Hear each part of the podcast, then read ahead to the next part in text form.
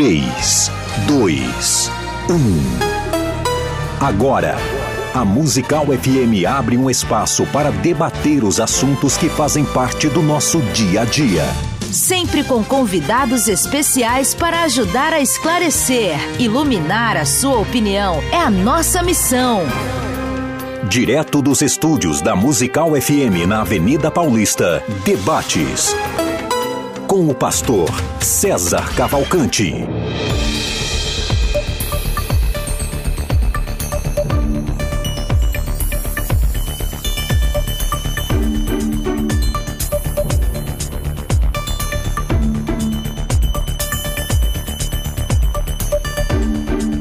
Ouvintes, bom dia, paz do Senhor, paz de Cristo, graça e paz. Estamos aqui na Musical FM, no programa extremamente tradicional de São Paulo, que é o Debates. E hoje estou substituindo meu amigo, o pastor César Cavalcante, meu grande amigo, apresentador oficial desse programa, que ele está numa viagem, está em Israel, passando uma temporada lá na Terra Santa. E durante eh, alguns dias nós estamos fazendo um, um, rodízio de amigos apresentadores, né, apresentando esse programa tão especial. Hoje nós temos um tema muito, muito quente, especial demais, tá? E eu garanto que ele é um tema que vai fazer sentido para muitos pastores, para muitas igrejas, né? Porque é uma realidade que nós vivemos, né? Um grupo de pessoas que permeiam todas as nossas igrejas, né? E o que fazer? Qual é o tema? O tema é: um divorciado pode exercer ministério na igreja? Um divorciado, ele pode trabalhar, pode exercer um ministério livremente? Essa é a enquete do dia. Então, eu quero já que você dê uma olhadinha na, na votação pelo Instagram da arroba FM Rádio Musical, dá uma enquete lá, o que, que você acha, sim ou não, tá? Se o divorciado pode exercer ministério. E se você tiver uma opinião, uma pergunta, mande para o nosso WhatsApp né? O DDD 11 98 é, 484 9988. 98 484 9988. Manda pra gente. E hoje aqui no programa nós temos dois grandes pastores, né, que eu tenho certeza que vão brilhantar muito esse programa. É, aqui na minha direita tem o pastor Joel Stevanato. Jorge Stevanato é pastor sênior da Igreja Brasil para Cristo, manda aqui, é bacharel em teologia pela Facetem, também é fundador do Instituto Bíblico o Brasil para Cristo e da Missão Desafio. Atualmente, pastor Joel Stevanato é o segundo vice-presidente da denominação Brasil para Cristo. Olha que legal, né? Que bênção. Bom dia, pastor Joel. Tudo bem? Bom dia, pastor Henrique Bravo. Bom dia, pastor Mauri, lá da Penha presbiteriana da Penha, igreja que eu tocava campainha, saía correndo quando eu era criança, eu morava na Penha, eu tenho essa dívida com ele, é, eu tá assustava tá os procurado crentes. lá até hoje. eu, eu punha bombril para fazer ratinho é. e ficava assustando as velhinhas que saía da igreja ali na Penha. Então eu tenho essa dívida lá com a igreja é, presbiteriana da Penha.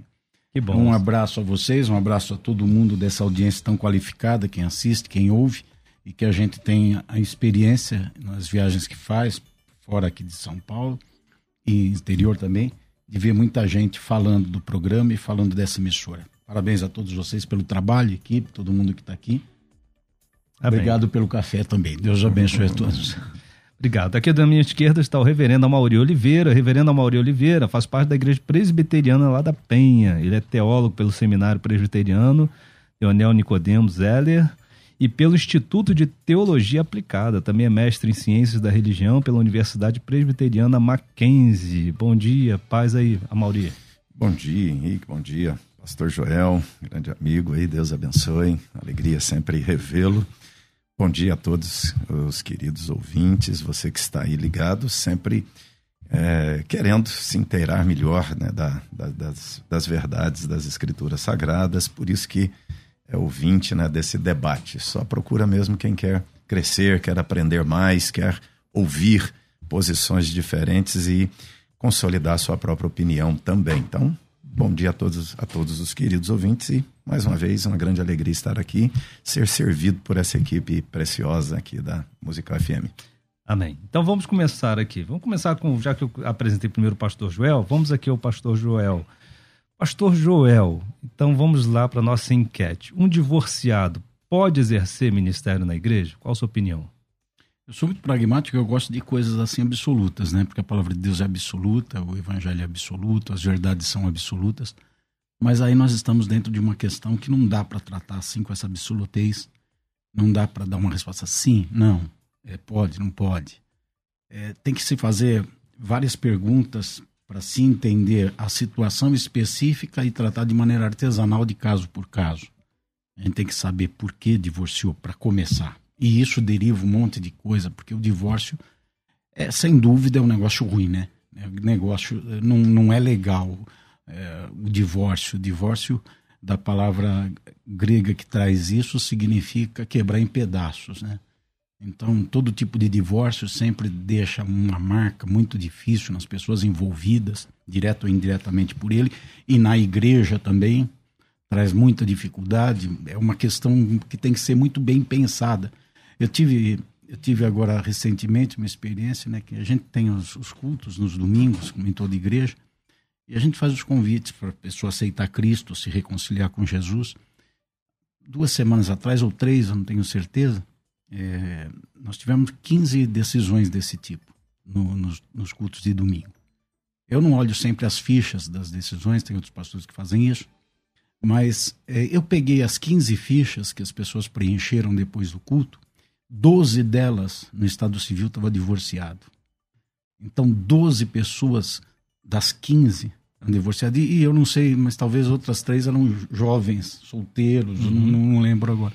Mas 12 Ou seja, pessoas uma realidade 15. mesmo. Hoje né? a gente vive com isso. Dificilmente você recebe na sua igreja, pela conversão, pela adesão, da forma que for, uma pessoa dificilmente que não, não esteja ou, ou, ou separado, ou segundo, terceiro casamento. Então, é uma questão que tem que ser tratada com muita delicadeza. Não dá para a gente tratar assim de forma absoluta, dizer sim, não. É, tem momentos que sim, pode exercer ministério, mas tem momentos que não, não pode exercer ministério. Outra pergunta muito importante: que ministério? Porque, segundo a palavra de Deus, são constituídos cinco é, ministérios bases, tópicos, né? lá em Efésios 4. Uhum. E esses ministérios têm a responsabilidade de preparar os crentes para a obra do ministério. Então, tudo que se faz no reino de Deus é ministério. Sim. Então, também tem relevância de ministério, importância, significância, grau de influência que cada ministério tem sobre as pessoas, sobre a igreja.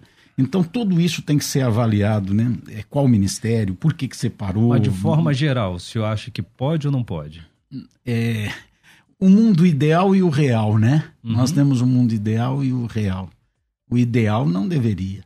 Sim. Nós temos o real. O real na nossa frente. Então, a gente tem que encarar esse mundo real e lidar com essa situação. Tá. De forma geral, não deveria, né? Okay. Não, é, com essas geral, considerações, é. sim, sim, bem. Sim.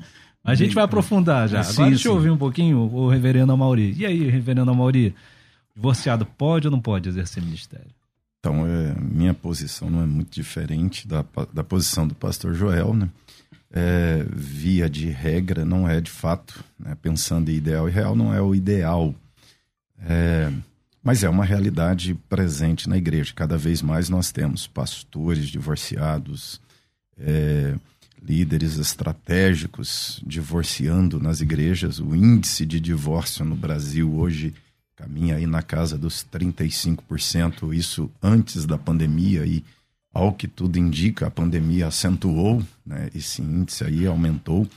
E infelizmente na igreja evangélica o índice não é é, muito diferente daquilo que é na sociedade em geral. Né? E nos últimos anos se vem banalizando muito mais ainda né, a questão do casamento e o significado de casamento. E o termo divórcio está se tornando também muito barato no ambiente evangélico. Né? Ah, divorciou, o sujeito é pastor, viaja para os Estados Unidos e volta com outra mulher, assume o ministério. E vai que vai, toca a vida. Vai que vai, toca a vida. É, ah, não, é o evangelho é graça. É, o evangelho é graça, é, mas a salvação pela, pela graça não significa que é de graça. Né? Ou seja, é, tem um preço pago por Sim. Cristo em relação a pecados. E tem é, questões que a palavra de Deus considera como pecados. Hoje, eu, eu, eu faço uma correlação aqui. Eu acho que o problema que nós temos com o divorciado na igreja hoje é muito parecido com o problema que, nós, que a igreja primitiva tinha com as pessoas é, que vinham de poligamia, como era permitido nas culturas antigas, né? tanto na cultura grega como uhum. na cultura romana. Era comum a prática da poligamia e várias pessoas dessas converteram na igreja. Quando Paulo descreve as qualificações do presbítero, que ele diz que o presbítero deveria ser marido de uma só mulher, Paulo está estabelecendo uma regra que é, é princípio, né? o princípio de que o líder é modelo. Né? Então, assim, a, a, tentação inicial é dizer assim: olha, é, quando o indivíduo divorciou, ele é o culpado do divórcio, é muito claro para gente que ele não deve exercer o ministério. Quando ele é a parte ofendida no divórcio, para gente é, fica assim, aquela, é, aquele pode, mas não pode ainda assim, né? Por quê? É, não tem jeito, tem que a expressão aqui do pastor Joel, né, de que é artesanal, é cada caso um caso, é um, é um, é um julgamento particularizado das situações, porque muitas vezes, mesmo a parte abandonada tem culpa, mesmo é, vamos pensar, vamos e pensar. isso a gente só vai descobrir em gabinete, em conversa, né? não é uma receita de Verdade, bolo, né? Não é, não tem uma fórmula Verdade. assim, olha, ah, divorciou, assim pode, ah, divorciou de tal jeito não pode. Tem que, tem que se entrar no mérito, tem que se fazer um juízo de valores, de comportamentos e aí né, dar vereditos particulares, ou seja, é, personalizados para cada caso. Ok, eu creio que os dois concordaram mais ou menos sobre a origem, né? sobre o que proporcionou o divórcio. Hum. Aí fica uma pergunta é, para os dois. E quando a gente fala de ministério, nós estamos falando de quê? Vamos delimitar aqui. É, na opinião de vocês, é qualquer tipo de ministério ou a gente está falando só sobre o pastor, sobre ou sobre uma liderança? O que, que vocês entendem sobre é, a dificuldade? Eu adiantei até na minha apresentação esse, essa, essa fala, né? Porque eu, eu entendo particularmente que na igreja todo tipo de serviço é ministério. Quem cuida Sim. da grama da igreja está exercendo um ministério. E, e, os ministérios têm o grau de, de relevância deles, de proeminência de significância. Então, tem que avaliar tudo isso no ministério para que aquela pessoa exerça aquele tipo de ministério. É diferente a gente falar de um presidente de uma denominação, por exemplo, ou um presidente de um campo eclesiástico grande de uma denominação, ou pastor de uma igreja local, ou um pastor auxiliar numa igreja local. É, tem, tem diferença de, de responsabilidade, de relevância. Por exemplo, então, o ministro do louvor poderia ser divorciado, mas o pastor da igreja não, seria isso? Olha, eu, eu assim, eu, eu entendo, né, que a Bíblia, mesmo naquilo... Ele quer apertar a gente, apertar, percebeu, né? né? Mas mesmo naquilo... Não, são questões... É, a são, gente são, vive isso, São né? as perguntas... É verdade, Você é não vive isso todo dia? Todo é dia, todo, todo dia. dia. São, são as perguntas do corredor da igreja o tempo inteiro, né? Então eu, eu entendo que nós temos que ir para aquilo que é o princípio, né? Que mesmo que a Bíblia não dê todas as normas, todas as regras minuciosas, né? ou seja, todas as regulamentações da lei, a lei a gente, nós temos na Escritura. O princípio de Paulo é marido de uma só mulher para o caso, por exemplo, do presbiterato na igreja. Sim. O que nós temos aqui um presbítero. Uhum. Nós temos aqui então um princípio em relação a uma liderança proeminente na igreja que é, onde ele será o modelo do rebanho. É, esse é o princípio do exercício do governo do presbítero. Ele tem que governar, ele tem que pastorear como modelo para o rebanho. Então, aqui, é, a, a, turma até coloca assim, não, mas aí está falando de poligamia, não está falando de divórcio. É, o isso, mundo isla... isso é uma outra questão para a gente pensar. O né? mundo islâmico até nos acusa, né? Quando uhum. nós acusamos os muçulmanos de aceitar a poligamia, eles falam, vocês também aceitam. A diferença é que vocês é de um, um de cada vez. E nós somos duas, três de uma vez. Ou seja, e não, e não estão muito errados mesmo, não. Né? Ou seja, é, como eu disse, o texto fala de um princípio, né? E quando se fala de princípio, o princípio ele vai estabelecer as normas. Então, as igrejas precisam estabelecer normas e ela tem que pensar realmente, né? Vamos, vamos colocar aqui alguém que é culpado do divórcio. Ele vai dirigir o louvor, não pode dirigir a igreja, ou seja, eu entendo que ele não deveria dirigir nem louvor. Ele deveria é, ele não, ah, não está para sempre perdido, vamos jogar no inferno porque ele divorciou, errou. Nós vamos avaliar, inclusive, é, assim, por exemplo, ele defende o divórcio?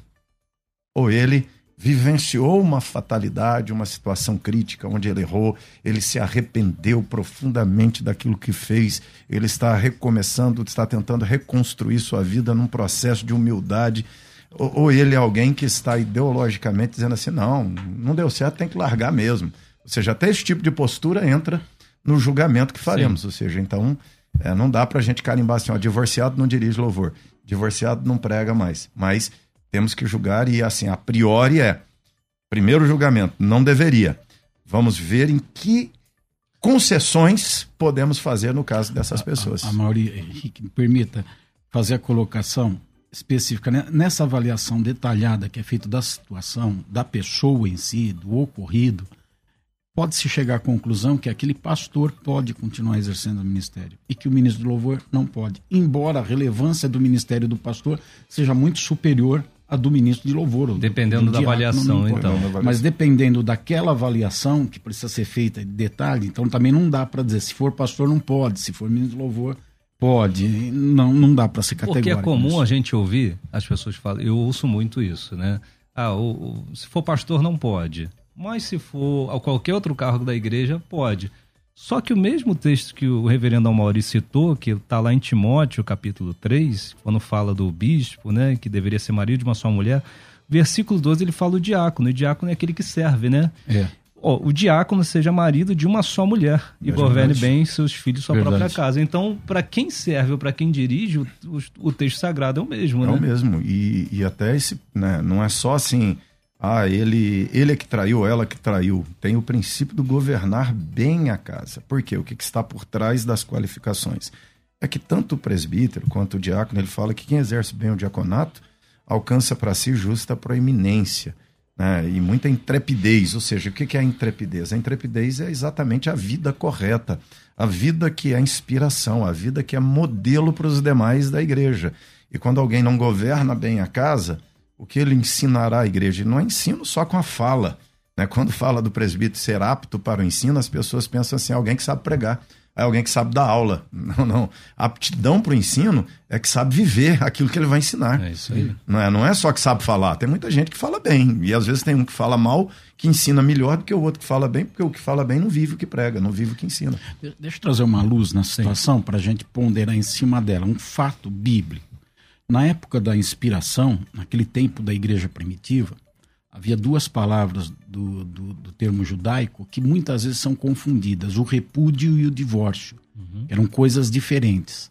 Quando um homem, basicamente naquela cultura patriarcal, se fala do homem em relação à mulher. O homem, hoje pode ser o contrário até, mas a, o homem repudiar a mulher era uma coisa, o homem dar carta de divórcio à mulher era outra. Então, às vezes, nós nós não olhamos para esse detalhe, não percebemos qual é a diferença das coisas. O que, que era o, o repúdio? Era quando um homem simplesmente era casado com uma mulher, tinha um compromisso com ela e a deixava de lado.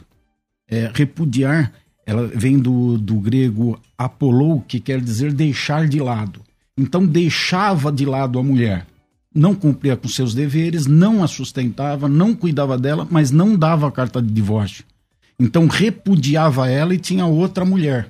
Assumia uma outra mulher, sem dar a carta de divórcio. E é por isso que diz aquele que, que Jesus falou assim: aquele que repudiar a sua mulher e ela casar com outro comete adultério. E quem repudiou também comete adultério. Por quê? Porque repudiava, tinha outra mulher, tornava aquela mulher um doulos, uma escrava dele, sem lhe dar o que é de direito. E é por isso que, quando perguntado sobre divórcio, Jesus falou por causa da dureza do coração. Então, como os homens têm a dureza do coração, repudiam uma mulher, então Deus, Moisés permitiu que fizesse a carta de divórcio, que aí já é o que Paulo fala em 1 Coríntios 7, que quando se separa, e ali já é o termo do Sim. divórcio, já é a palavra querute, que quer dizer divórcio. Então ele já está dizendo, quando dá o divórcio para a mulher, então está livre, porque Deus não nos chamou para escravidão ficou livre. Sim. Então havia essa situação que tem que ser considerada do repúdio e do divórcio. Sim. O repúdio é uma coisa, o divórcio é outra. O divórcio é uma, era uma carta que dava plena liberdade. A partir daquele momento estava livre, então não tinha mais aliança, não tinha mais o regime. Agora o repúdio não. O repúdio mantinha preso a pessoa. Então nós temos que, quando olhar cada texto bíblico no Novo Testamento, entender se está sendo usada a, a palavra apostasion, que é outra palavra que é aí do grego pro, pro divórcio, uhum. está sendo usado o apostósio ou o apolou. É repúdio ou é divórcio, ou é divórcio. a situação? Deixa eu uh, pegar aqui uma, um depoimento né, do, dos ouvintes. O irmão, se eu não me engano, aqui é o Denis Rodrigo. Está dizendo aqui: Graça e paz, irmãos, bom dia. Me divorciei quando ainda não conhecia Cristo. Conheci uma pessoa que me apresentou Cristo e me converti. Me casei com ela. Hoje sirvo como diácono na igreja que eu congrego. Neste caso, se eu estiver um chamado ao ministério, eu posso exercer? Aqui ele está falando de que de um divórcio né, do tempo da ignorância. E aí, na opinião de vocês? Então, quando falamos de analisar caso a caso, né, nesses casos, até, até esse elemento, nós, no, no, nosso ambiente presbiteriano, nós temos aquilo que chamamos de agravantes e atenuantes. Então, como, como fazemos os julgamentos? É um, um item importante que é, o julgamento não pode ser a subjetividade do líder, do pastor, né? não pode ser assim, a, minha subjetividade é, sobre, ah, eu gosto desse, esse aqui eu, eu deixo pregar, esse aqui eu não gosto, não é, nós temos que listar atenuantes e agravantes. O fato de não ser cristão no contexto do divórcio é atenuante. O fato de ser crente que divorcia é agravante. Então, inclusive, a gente, nós podemos dar, em determinada situação, uma permissão, né, num caso desse, para ir ao pastorado, enquanto que podemos caçar um pastor que divorcia sendo pastor né, para nós na igreja presbiteriana, se o pastor é o culpado do divórcio, ele é exonerado e não pode mais voltar a ser pastor é, a partir né, de, de, ser, de ser ter se divorciado sendo em culpado. suma seria ele não cumprir o requisito de Mateus 19? Não ser por causa de infidelidade conjugal? Pode, assim, é, pode ser por, por infidelidade conjugal ou até por o que nós chamamos de é, uma obstinada deserção do casamento. Ou seja, ele desiste do casamento e diz: Eu não amo mais essa mulher e ele quer separar-se dela. Sim. Ele pode não ter adulterado, mas essa é, essa deserção do casamento, ele se torna culpado da separação. Ele é a parte que quer separar, né? Então ele não tem motivo justificável, né, para separar-se, que a mulher não quer deixá-lo e nem ela adulterou. Então Sim. ele é o culpado. Se ele é o culpado, ele desiste também do ministério. Quebra da aliança, né? O casamento é uma aliança. Na igreja de vocês, existe gente ocupando algum tipo de ministério que é divorciado? Tenho, eu tenho, tanto na igreja local como no sistema denominacional. Tem, tem pessoas que são divorciadas e exercem ministério dos mais diversos ministérios. Mas com todas essas considerações que a gente está falando, né? Com todo esse cuidado. Com todo ó. esse cuidado que a gente está falando. E outro depoimento aqui, dizendo do, do irmão Rodrigo. Uns anos atrás eu fui tirado da, igreja, da liderança da igreja porque eu não era casado. E o cargo que eu estava é, inventaram que só casado poderia exercer. Está dizendo aqui que inventaram. Resumindo, saí de lá e nunca mais voltei. Agora, a gente não poder exercer. Ele está dizendo assim: agora, a gente não poder exercer cargo porque separou é demais, mesmo estando de boa. É, não é casado porque o que que é? Ele era, ele era vivia com uma pessoa e não era casado. Ele tinha um tipo de relacionamento proibitivo para para moral cristã, para ética cristã ou não. É que aqui já é então, é outro caso, ele, é, não, tu... ele não casou, é, né? Talvez então, aí ele tá, esteja querendo dizer, né, como ele está usando a expressão inventaram, que uma pessoa pra, que para exercer aquele determinado cargo deveria ser casado. Isso é uma questão de gestão interna da denominação. A denominação, qualquer Sim. uma, qualquer instituição pode dizer, olha, eu quero que o pastor titular da igreja seja casado, o auxiliar pode ser solteiro, ou pode dizer assim: eu não quero nenhum pastor solteiro, quero todos casados. Ou seja, isso é um, é, é um requisito administrativo, né? ou seja, ah, é, não é bíblico. Não, que a questão é o que, que é bíblico? O exercício da autoridade. Ela pode fazer, ou seja, ela é a, a, a denominação que entende o que quer daquela pessoa. Porque nós encontramos na Bíblia apóstolos casados e apóstolos não casados. No caso então... de Paulo, a Bíblia vai não disse Paulo era divorciado, viúvo ou solteiro, mas ele, que ele não tinha uma esposa, fica bem claro, né? Pedro já tinha esposa. Agora, vai do que a igreja quer para seu ofício. O próprio Paulo disse. É, tem gente que lê aqui quando fala marido de uma só mulher, entende assim: o texto está dizendo que tem que ser casado. tem que ser marido de uma só mulher. Marido de uma só Ou mulher. Ou seja, é, aí você tem duas interpretações. Paulo está dizendo que não pode ser casado com mais de uma mulher, tem alguns que dizem assim: não, Paulo está dizendo que tem que ser casado. É.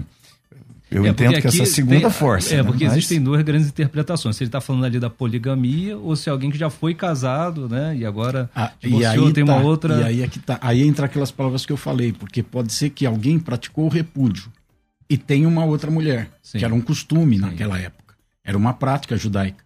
Praticava o repúdio e assumia uma outra mulher. Então, para coibir isso, Paulo diz que seja casado com uma só mulher, porque essa pessoa era casada com duas embora uma estava desprezada, repudiada, e a outra era legítima, tinha direito à herança e tudo mais. Então, Paulo coíbe isso e diz isso é um absurdo, porque isso, na verdade, é uma crueldade que era feito com a mulher. Uma mulher, né? Era uma é. coisa horrível, que ela, ela perdia é, todo o seu vínculo. Que, que, Jesus diz, né? Se alguém repudiar a mulher, dê-lhe carta de divórcio. Exatamente. Uhum. Entregue a carta para deixar ela livre. Aí ela poderá até casar com outro. Senão ela está presa. Tá bom, agora vamos ouvir, é, chamar aqui uns áudios dos ouvintes. Pedir aqui para o nosso amigo Donizete, o Don, Doni, né? Tá o Doni aqui na técnica, vamos lá. A paz do Senhor. Meu nome é José Novaes, eu sou presbítero na Assembleia de Deus, Ministério do Belém. Eu acredito que aquele que é a vítima de um divórcio, ele pode sim ter trabalho, mas aquele que provocou o divórcio, eu acho que ele não deve é, ter um trabalho dentro de uma comunidade, dentro de uma igreja, né? Como diz a palavra do Senhor, temos que procurar ser irrepreensível, né? Então não devemos ter algo que nos acusa. Que Deus o abençoe a todos. Dia a todos os ouvintes. Estou ouvindo o debate agora e concordo com o pastor Joel Mauri. E cada caso é um caso, tanto para pastores como para líderes. Mas queria trazer um novo, é, uma nova pergunta aí para os debatedores. A igreja evangélica não considera o casamento como um sacramento. Onde entraria esta questão? Obrigado a todos. Ok, obrigado. E essa questão do sacramento? Não, não é sacramento, mas a Bíblia tem sete princípios básicos elementares. De Gênesis a Apocalipse, você lerá a Bíblia e você tem o princípio da mordomia, o princípio da soberania, o princípio do autogoverno, o princípio da, da semeadura e colheita. Um dos princípios, um dos é, sete princípios é o da aliança. Né? Então, assim, Deus abomina a violação de alianças. Casamento não é sacramento, mas é uma aliança, é um pacto. E Deus, é, é, como o próprio profeta Malaquias vai dizer, ele, ele abomina né, o, o, repúdio, o divórcio. Ele odeia o ele divórcio. Odeia, ou seja, por que, que Deus odeia o divórcio? Jesus explicou, Jesus disse, olha, por que, que as pessoas divorciam? Por causa da dureza de coração. É, Jesus, Jesus não hesita em dizer, olha, o, né, o ideal não é que aconteça divórcio, e o divórcio acontece porque o coração de vocês é duro, porque vocês não perdoam, porque vocês não mudam o comportamento errado, porque vocês são obstinados. O divórcio acontece porque vocês não reproduzem Deus na vida de vocês. Por quê? Imagine duas pessoas realmente vivendo um cristianismo autêntico, não, que brecha existe para divorciar ali? Ou seja, onde há divórcio há pecado. Não estou dizendo que os dois pecaram, mas há pecado. O que, o que causa. O que desagrada a Deus. É, é um ato que desagrada a Deus, independente de circunstância. Independente, ou seja, não existe nenhum divórcio que Deus vai dizer muito bem, é, a, a, escolha certa era essa, a decisão correta era essa, ó, vocês fizeram bem em divorciar e tal. Não. O, que Deus é, aplaudirá é o quebrantamento, é o arrependimento, é a mudança de conduta, é o comprometimento com a aliança e o cumprimento das cláusulas da aliança por parte dos dois. É, a, Bí a, Bíblia traz o, casamento como aliança, né? A, a, comparação melhor é com aliança, não com o sacramento. E a aliança, ela tem compromissos, tem responsabilidades, tem ônus e tem bônus. Até a questão da parte que é culpada do divórcio tem que também ser avaliada nesse nessa situação, porque não, não justifica, por exemplo, que alguém adultere. Por quê? Porque a esposa ou o marido não cumpre com os deveres conjugais, ou é um tirano ou uma tirana, ou alguém que abandonou a aliança, trata mal, e o outro vai lá e adultera. Tá certo? Sim. Adulterou. Mas adulterou por quê? Tá apanhando em casa, tá, tá vivendo uma vida sempre horrível. vai ter uma consequência, né? Então tem que ver todo o contexto. Da, não justifica, reitero, não é por causa disso que vai lá e adulterar, porque criou um crime contra Deus quando adulterou. É. Mas pastor Joel está falando aqui, eu estou lembrando né, de Lameque, capítulo 4 de Gênesis. Uhum. É muito interessante aquele personagem, descendente de Caim. Né? Uhum. Ele diz assim: matei um homem porque me feriu, matei o outro porque me pisou. Esse é o comportamento do ser humano. Né? Eu matei porque, ah, eu bati porque, ah, eu traí porque. Né? E coloca na conta do outro. O que nós mais vemos nos processos de separação é: ah, eu separei por quê? Mas isso é um comportamento, eu chamo de síndrome de Lameque. Uhum. É, então, quando Jesus diz que há pecado, que há dureza de coração, é nesse sentido. Eu uso o erro do outro para justificar o meu. Então, nós temos que observar muito quando aprovamos alguém eh, dirigir o louvor da aula de escola dominical, conduzir igrejas, se ele é alguém que tem esse tipo de comportamento se ele é alguém que fica usando o erro dos outros para justificar, para cobertar seus próprios erros, ele é alguém indigno. Ele não é modelo de vida para liderar a igreja do Senhor. E sempre que há um divórcio, ambas as partes, de alguma forma, falharam naquela aliança. Sim, houve porque, algum problema. Porque o, o, divórcio é um fracasso. Sim. É um fracasso de um compromisso. De uma, ninguém casa pensando, vou casar para divorciar, para separar. Eu vou começar um empreendimento pensando, esse empreendimento vai dar certo. Eu vou para frente. E vai então, fazer de tudo. Houve um fracasso. Então sempre houve falha das duas partes. Parte. Alguém chutou o pau da barraca, mas houve falha das duas partes. Tudo isso tem que ser considerado também. Tá ok. Vamos ouvir um break rapidinho, daqui a pouquinho a gente volta que tá pegando fogo. A Musical está de aplicativo novo. Entre na loja de aplicativos do seu celular e baixe a nova versão tem sempre novidades e o melhor conteúdo da sua Musical FM para você ouvir em qualquer lugar do Brasil e do mundo, a qualquer hora. Musical FM 105.7. Mais unidade cristã. Eu quero falar com você que está sofrendo porque está perdendo a visão.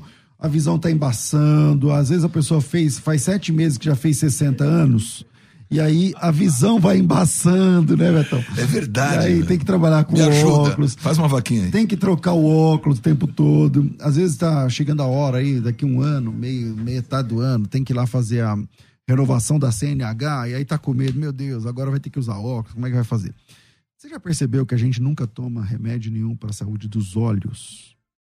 Qual foi a última vez que você usou um colírio? Para ajudar, para lubrificar, para melhorar então tá bom. Eu quero fazer um desafio a você. Faça um tratamento com o lever da Eleve e você vai ver a diferença na sua visão. Solta aí, Rafa. Fiz a cirurgia da catarata do olho esquerdo. E aí eu fiquei sem enxergar nada após a cirurgia. E eles me disseram que eu precisava fazer uma segunda cirurgia para reparar o erro que tinha acontecido. Mas eu comecei a ver a propaganda e eu tive o interesse de tomar o lever, né? A partir do segundo mês eu já tive uma boa diferença na visão. Comecei a ver cores, vultos. Eu conversei com a minha médica, expliquei do problema e ela falou que para eu não fazer a segunda cirurgia, já que eu estava começando a enxergar bem melhor. Hoje, seis meses depois, eu já enxergo 70%, com certeza enxergo a vida mais leve. E se você também quer fazer esse tratamento, me chama agora no telefone. O telefone é 011 4750 2330 e peça o seu lever. 011 São Paulo 4750 2330 4750 2330 4750 2330 e peça o lever da Eleve, a saúde dos seus olhos em boas mãos. Faça um teste Antes de ir para o médico, para o oculista, gastar lá 300, 500, 700, depende do seu óculos, invista na saúde dos seus olhos. Invista na saúde dos seus olhos, tá certo? Às vezes, depois você vai precisar do óculos, eu não sei. Mas muitos casos nem precisa. Então, chama aí no, é, 011 São Paulo 4750 2330. Você está ouvindo Debates aqui na Musical FM. Ouça também pelo nosso site www.fmmusical.com.br. Ninguém ensina a gente a pregar. Ninguém ensina a gente a pregar. Você vai para a igreja, se converte, começa a caminhar ali e tal, e você admira um pastor, o jeito que ele prega, o jeito que ele fala. Você admira uma missionária tal, um missionário Y, o presbítero tal, o professor da escola bíblica e tal.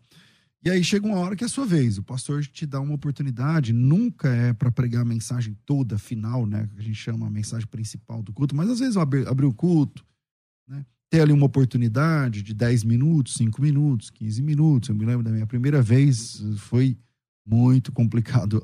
O desespero que dá. Eu sei que eu falei tudo que eu sabia na Bíblia, meu amigo, sem tema, sem nada, e tudo que eu sabia na Bíblia dava uns quatro minutos, mais ou menos. E aí eu falei tudo que eu sabia e terminei alegre, fervoroso e falei, bom, agora tem que ler outras coisas, porque essas já foi. Então, a próxima oportunidade eu vou ter que falar coisas diferentes. Mas ninguém ensina a gente a pregar. Pensando nisso, surgiu a Escola de Pregadores. A Escola de Pregadores é um projeto, uma iniciativa da Faculdade Bethesda, que vai capacitar homens e mulheres na área da pregação.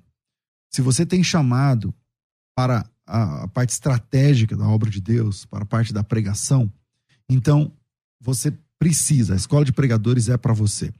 Dentre os assuntos tratados na escola de pregadores, uma coisa muito legal, o caminho da pregação. Qual o caminho de uma boa mensagem pregada no púlpito? Onde ela começa? Ela começa na oração, no joelho, né? Começa no louvor, começa na leitura bíblica, começa na leitura de livros, né? ouvindo outros pastores. Quando é que começa? E, e, e, quando você recebe uma inspiração, qual é o caminho da inspiração até chegar no púlpito? Tudo isso você vai aprender na escola de pregadores. Sermões, né? Como é que se divide um sermão? Quantas partes tem um bom sermão? O pessoal fala muito, hoje em dia está na moda. Eu mesmo sou muito fã também da, da pregação expositiva.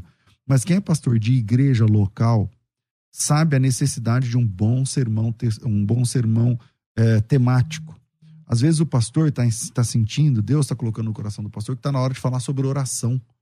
E aí você não precisa ficar preso a um texto para falar sobre oração, você pode ficar preso a um tema e usar vários textos. É, geralmente a gente chama isso de culto de ensino, culto de doutrina, culto de, de instrução bíblica e tal. Então, aqui na escola de pregadores você vai aprender tudo isso no passo a passo, tá? Passo a passo. A Escola de Pregadores é um dos cursos mais pedidos da Faculdade Teológica Bethesda. Tem milhares e milhares de alunos que já se formaram e outros milhares que estão se formando. Para você entrar nesse curso, presta atenção. O curso custa é, 10 de 99. 990, o marketing fala assim, para não falar que é mil, você fala que é 999, beleza? Tá. Como é que vai funcionar aqui? Você vai pagar menos da metade, acho que 60% de descontos, então você vai pagar 400 reais. Esses 400 reais, acho que também não é 400, é 399. Para você não pensar que é 400, eles falam 399, beleza. Esses 400 você vai parcelar em quantas vezes você quiser. Ah, eu quero fazer 10, eu quero fazer em 12, para ficar bem pouquinho por mês, tá certo?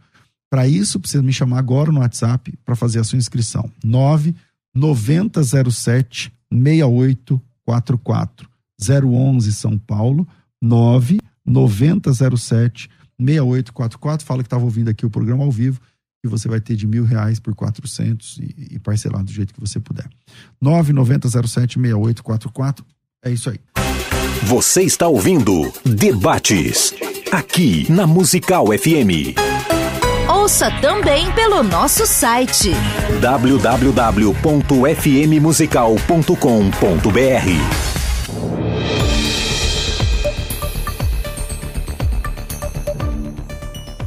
Olá, meus amigos, a paz, estamos voltando aqui para o programa Debates Especial. Hoje o pastor César Cavalcante não está presente, ele está numa viagem, está em Israel, e eu sou o pastor Henrique Bravo, estou aqui o substituindo nesta ocasião.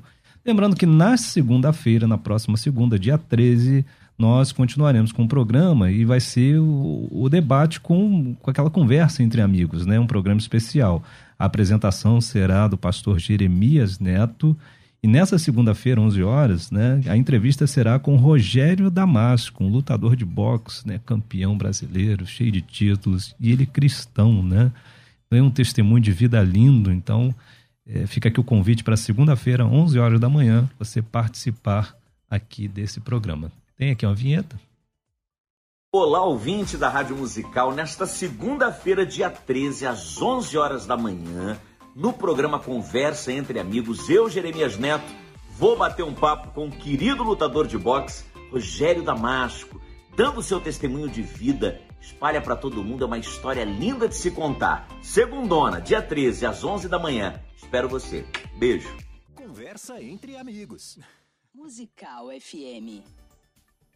Isso aí. Agora vamos dar uma olhadinha aqui na enquete, vamos ver como é que tá até agora, tá? A nossa enquete do dia, se alguém divorciado pode exercer ministério da igreja. Vamos lá? Por enquanto está 58% dizendo que sim e 42% dizendo que não. Tá bem, tá bem coladinho, né? Tá bem divididinho essa, essa enquete hoje, né? Ó, eu tenho aqui uma participação do ouvinte, é, Ministério cumprindo o chamado. Olha só que questão. Diz assim, paz, bom dia. O camarada foi traído, chegou à separação, esse ministro pode continuar a exercer o ministério? Então vamos lá, você tem um líder na igreja, um, um pastor, auxiliar, alguém, ele foi traído, né? ele entra naquela cláusula de Mateus 19, ok? E, e, aí como é que você procede? Você retira ele do cargo durante um tempo, ele continua? Como é que fica essa questão na opinião de vocês? É, é assim, ele precisa, de fato, né, dar um tempo aí rever muitas coisas né, na, na, sua vida pessoal. É salutar, né? não assim quando falamos de dar um tempo, não em termos de punição, mas essa pessoa precisa de cuidado, né? Porque se nós temos de um lado aqui, aqui é muito delicado, porque nós temos duas coisas preciosas aqui, que são as pessoas, os obreiros, os líderes, e do outro lado a instituição chamada casamento, que é divina. Né? É uma instituição de Deus, não é a igreja que inventou o casamento. A igreja herda a estrutura de casamento da criação. Deus estabelece, Deus criou uma mulher, estabelece o casamento e cria esse princípio. Jesus vai dizer o que Deus uniu, ou seja, a ideia de que Deus estabelece a instituição casamento. Ah, casamento pode ser mudado, nós podemos inventar outra coisa? Não, não pode. Deus está é estrutural para a vida humana. É uma instituição divina. Banalizá-la é ir contra Deus. É... Então, retirar ele seria até para protegê-lo. É para protegê-lo, de exposição, de pressões. Ou seja, ele, ele está bem emocionalmente. Não, como que eu pego um sujeito doente, põe pra, coloco para pregar no púlpito, coloco para conduzir o louvor da igreja? Ou seja, ele precisa de cuidado pastoral, ser tratado. Ser tratado precisa se entender essas conjunturas e aí depois, aí nesse processo de avaliação, ele realmente é a parte culpada. Então, ele passará pelo processo de reintegração, né? E até de reavaliação do que ele fará e do que ele não fará mais. Sim. Né? Vamos dar um exemplo aqui. É, é, ele era o professor da classe de casais. Ele voltará a dar aula para a classe de casais. Olha quão doloroso isso é, é para ele. Né? Ele vai lá para o encontro de casais, só tem casais e ele lá divorciado. Né? Ou seja, para ele mesmo, para ele né? mesmo, né? Então eu tenho duas coisas preciosas aqui e como pastores, como igreja, nós temos que administrar as duas coisas, entendendo que as duas são importantes, sem denegrir, sem depreciar, sem desvalorizar nem o indivíduo e também não a instituição. Eu não posso pegar a instituição do casamento e dizer, não, a pessoa é mais importante, e aí eu banalizo ali. Eu estou indo contra Deus. Pastor Joel, o senhor afastaria a é, pessoa? Fazendo, fazendo uma analogia, pegando a mesma corrente de raciocínio, fazendo uma analogia com o futebol, o jogador ele pode não jogar porque ele não está bem tecnicamente, ou ele pode não jogar porque ele está machucado. Mas tem hora que ele não pode jogar. Por um motivo ou por outro. Então, se ele está machucado, tem que ser cuidado, tratado, para depois poder voltar a jogar. E se ele não está bem tecnicamente, então, trazendo agora para o nosso assunto, não está bem tecnicamente. Ele foi traído, mas ele gerou situações, não justificando quem traiu, tá certo? Eu estou pensando nele. Ele gerou situações de falta de governo no lar, de falta de exemplo, de falta de cuidado, de falta de atenção, de falta de afeto. Ele gerou situações que fragilizou a outra parte e essa outra parte não teve a resistência que deveria ter e ela traiu. Então tem que se avaliar essa situação. Por isso que não dá para taxativamente afirmar que num programa de rádio pode, não pode, deve ou não. Agora, concordo plenamente.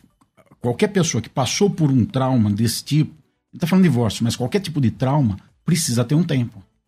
Até um cuidado humano com ela. Ela precisa ter um tempo para se reestruturar. Exatamente. Porque a gente está falando aqui muito sobre um, um, alguém que serve na igreja, talvez um auxiliar mas no mundo real também existe o pastor titular que pode passar por essas questões, né? O sujeito que está à frente. E como é que ele faz quando ele é o, é o, principal da igreja, quando ele é o titular? Talvez na presbiteriana isso não tenha tanto problema, porque você tem outro tipo de sistema, né? Não é um o sistema episcopal, né?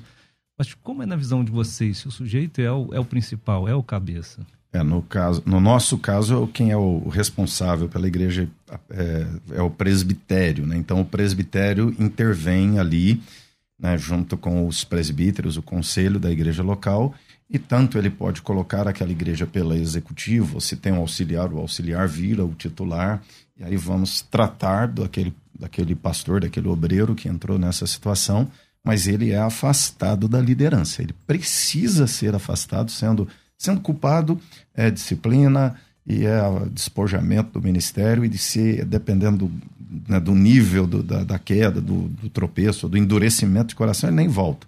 Agora, se ele é a parte inocente, se ele é a vítima, ele, vai, ele será cuidado e aí em outro momento reavaliado se ele volta para aquela mesma congregação, se tem ambiente para isso, ou se ele é recolocado em outro lugar como auxiliar de alguém, ou reconduzido até a titularidade, vai depender muito do que houve ali. Pouco acrescentar, é, na verdade é o mesmo tratamento. É muito difícil para o pastor titular, aquele que está conduzindo o rebanho, passa pelo processo de divórcio e a vida continua normal. Sim. É muito assim como não vai ser normal no, na, na, situação de família, filhos, herança, uma série de coisas não vai ser normal ministerialmente. Então ele vai precisar ser afastado daquele pastoreio. E eu acho muito difícil ele voltar no mesmo lugar. Sim. Eu não vou excluir a possibilidade, mas acho quase praticamente impossível ele voltar no mesmo lugar, porque não é todo mundo que vai ter entendimento, mesmo que ele seja a parte ofendida, mesmo que não vai ter Tá certo. Causa um tipo de incômodo, escândalo, né? É. Deixa eu ouvir aqui os, ouvintes. Tem um, tem um ouvinte bem legal para a gente passar aqui. Vai lá, Doni. Paz, bom dia. É, no meu caso, eu fui a parte ofendida, né, no divórcio. Lutei, lutei mais de cinco anos para que não ocorresse, né? É, principalmente pelo fato de pregar contra o divórcio. E nesse caso, eu não estaria sendo penalizado duplamente já pelo fato de ter perdido o casamento e agora impedido de exercer um ministério? A gente fica essa pessoas, situação né? porque a gente está falando de vidas, né? É, parece que está pegando é, critérios, pensamos, mas o mundo pensamos real a mesma coisa. É isso, né? A pessoa está passando. A gente, quem sabe, tem milhares de ouvintes agora que estão passando por essa situação eu, eu, eu e sente assim, né? Se, é, é, excluído, né? Da comunidade. Sim. A pessoa passa a te olhar de, de, de, com outros olhares, né? A família começa a ser penalizada. Quantas esposas, por exemplo, o marido traiu, era um ministro e a família inteira, vamos falar a verdade, caiu de pau em cima da, da, da família inteira, né? Eu estava ouvindo o irmão falar e pensando exatamente isso. É uma pessoa, é muito. Seria muito irresponsável da minha parte eu dar um juízo aqui de uma forma ou de outra para uma situação dessa sem conhecer a pessoa, sem viver com ela. Até vivendo já é difícil dar um juízo, uhum. mas a gente tem que olhar o fator humano antes, né? E, e pensar o quanto a pessoa está sofrendo. Agora, passar do ministério, a própria igreja que tem que tratar disso, e é difícil a gente entrar no, no patamar de outra denominação, de outra igreja, não, não dá para falar. Eu acho que o caminho, assim, é, é você, né, no caso esse irmão, conversar muito com sua liderança. Né? Não, não se sinta duplamente punido. Eu entendo que, a priori, a intenção não seria essa. A intenção é, é, é uma punição dupla, ou seja, é, como disse Jesus, esmagar a cana quebrada, aí é muito ruim para nós como igreja, né? Porque nós temos de fato esse tesouro que é a instituição casamento, e temos o outro tesouro que são pessoas, que são indivíduos, pessoas feridas, machucadas, seja né, machucadas por terem sido traídas e até eu tenho olhado até com misericórdia para as pessoas que traem, porque ela também é, por vezes ela está quebrada, com vergonha do que fez, né? É, com milhões de culpas porque destruiu a vida é, conjugal, afetou filho. Eu tenho acompanhado casamentos aí que acabaram, né? Eu acredito que o pastor Joel também vê isso, né? O filho quer suicidar, o filho está em depressão, a filha é, quer mudar de, de, de, de orientação sexual, está revoltado com o instituto. Ou seja, é um problemão enorme quando um casal divorciar, desdobramentos assim calculáveis, né? Então, é, são partes que estão ali quebradas, é, são partes que estão ali machucadas e o desafio pastoral da igreja é cuidar disso tudo, né? Cuidar da parte inocente, sem punir duplamente, cuidar da parte culpada, conduzindo ao arrependimento verdadeiro, ao reconhecimento de que errou e precisa retomar caminhos. Eu acredito que todo mundo está ouvindo deve ter um, um, tipo de pensamento aqui, vou, vou, um caráter de esclarecimento com vocês. É possível restaurar a vida dessa pessoa uma vez na quebra da aliança? vou pegar um, vou pegar um caso, o sujeito serve na igreja, ele foi culpado, ele cometeu erro, enfim, a mulher não quis é, retornar. Vou pegar um caso de um homem, vou dar por hipótese. O ministro ele vai e comete né, um adultério, a, a esposa ofendida não quer voltar atrás, o casamento acaba. É possível restaurar essa pessoa? Eu acredito que é possível. Ele se agora, arrepende, ele quer tudo... voltar, ele faz de tudo, mas a mulher não quer. Enfim. Agora, o, o divórcio ou a traição, no, no, caso aí que o marido traiu, é uma marca tão profunda, é uma dor tão grande, é um prejuízo tão grande que vai ficar uma cicatriz. Nunca vai ser a mesma coisa, eu acredito. Volta. É possível retomar, mas nunca vai ser a mesma então, coisa. Então, ele retoma a sua vida espiritual e ministerialmente, é possível ele chegar algum dia e retornar um pode. ministério? Eu, eu particularmente acredito que pode retornar. E eu estou colocando o caso bem de... explicado. Sim, foi ele, foi o culpado, sim, ele, ele, foi, ele foi, Eu assumiu, acredito que pode. Porque isso acontece. Vamos eu falar, acredito vida real, a gente pode. vê isso o tempo Vamos inteiro. pegar um exemplo bíblico, Davi? Pode voltar, mas ficam marcas, fica cicatriz, tem prejuízos, não retorna a ser a mesma coisa, vai ficar alguma dificuldade. Pode retornar. Mas e como pode. é que a gente faz com o texto de Timóteo 3? Quando diz que deve ser irrepreensível o marido de uma só mulher. Então, é, nós vamos, nós teremos que trabalhar aí, não só, às vezes as pessoas pensam assim, ah, nós temos que restaurar o indivíduo.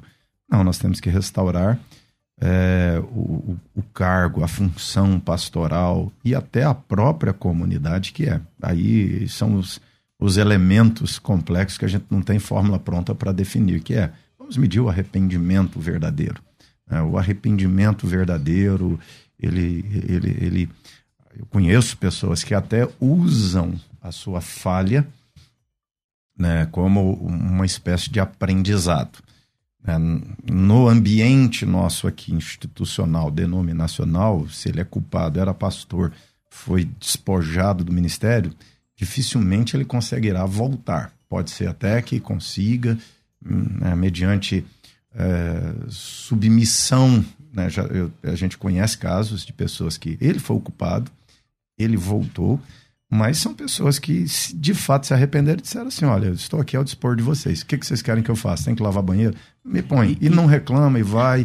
E vai numa gradação, à medida servindo. que ele vai servindo, à medida que ele vai. Ele vai adquirir o testemunho. Ele vai né? adquirir a credibilidade, o testemunho credibilidade. diante da congregação e o povo diz: ó, oh, Isso não tem uma fórmula de bolo, não é não uma tem. semana, um mês, dois não, meses. Porque, olha, né? Isso porque, depende de casa é, a casa. E também, e também é o seguinte: é, como é que foi esse grau de traição?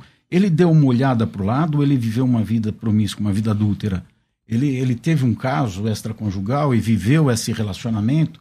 Ou ele, como eu já conheci situações, de alguém que cometeu um crime virtual na área sexual? Não é uma prática contínua. Cometeu um crime, a esposa descobriu que a separação não quer mais saber.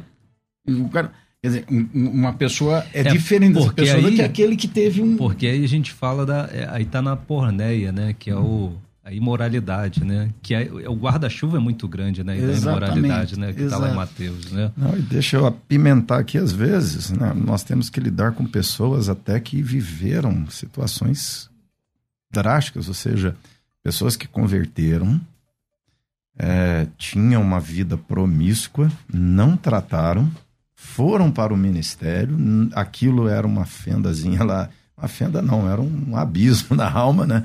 Na, no caráter, na moral daquele indivíduo, e ele foi passando por cima, e aquilo estoura quando ele já é ministro. E lá na queda é que, é, que aquilo se abre, vem à tona, e ali é a primeira vez da história daquele indivíduo que aquilo é tratado. Isso. Com profundidade, com verdade, e sempre. É, eu, eu sou, é, assim apaixonado mesmo pela graça e pela verdade. Por quê?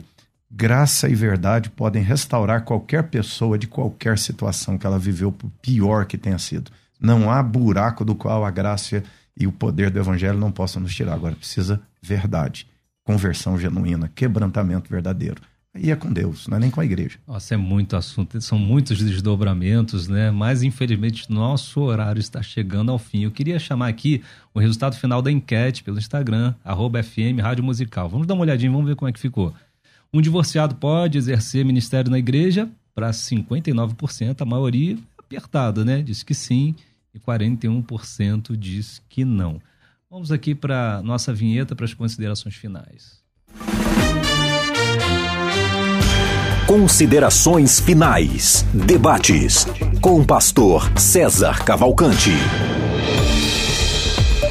Pois é, estamos chegando aqui ao fim, né? É, e esse é um debate que é acalorado. Tem muita questão para falar, tem muito desdobramento. Eu costumo dizer que eu não abro caixinha de pergunta para pergunta sobre casamento, porque às vezes a pessoa só quer um tipo de, de argumento para ela tomar a decisão final, mas hoje foi para nós levantarmos aqui a bola. Eu queria as considerações finais aqui, pastor Joel, por gentileza.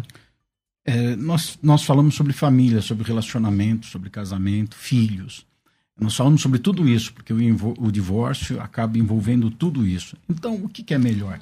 É a atitude preventiva, né? o cuidado da família, da restauração, desde a da época, para o jovem que está agora assistindo, ouvindo, já se preparar para fazer um casamento sólido, né? para fazer. Eu, eu comecei a namorar e casei com a mesma mulher.